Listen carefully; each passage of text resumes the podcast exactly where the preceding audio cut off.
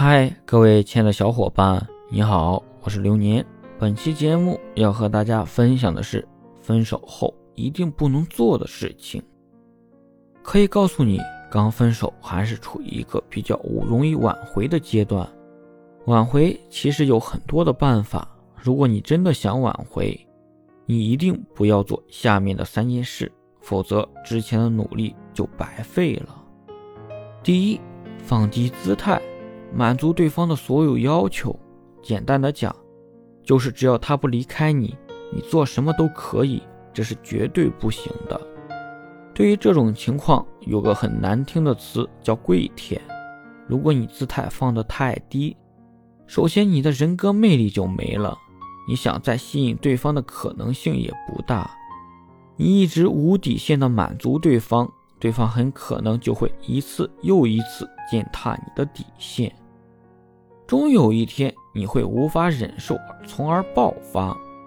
还有一种可能性，在恋爱时一方低姿态的情况，在婚后反而会扭转。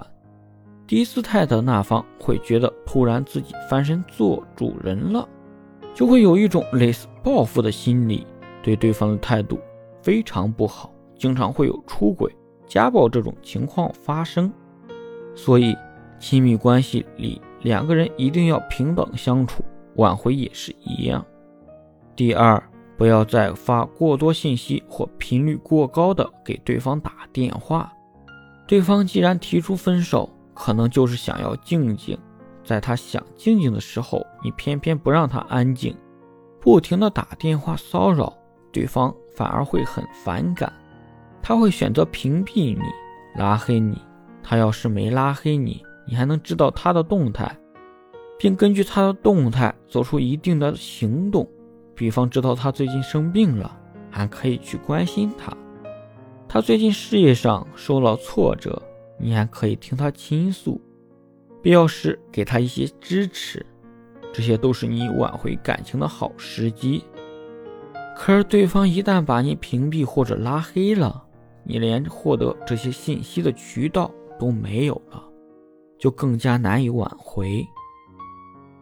第三，当对方提出分手以后，就不要再对他说甜言蜜语，或者是自己沉浸在回忆里。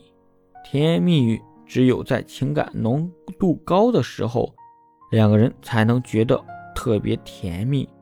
感情浓度低的时候，对方已经不是恋爱状态。就觉得很肉麻，甚至觉得不舒服、恶心、反胃，不利于挽回感情。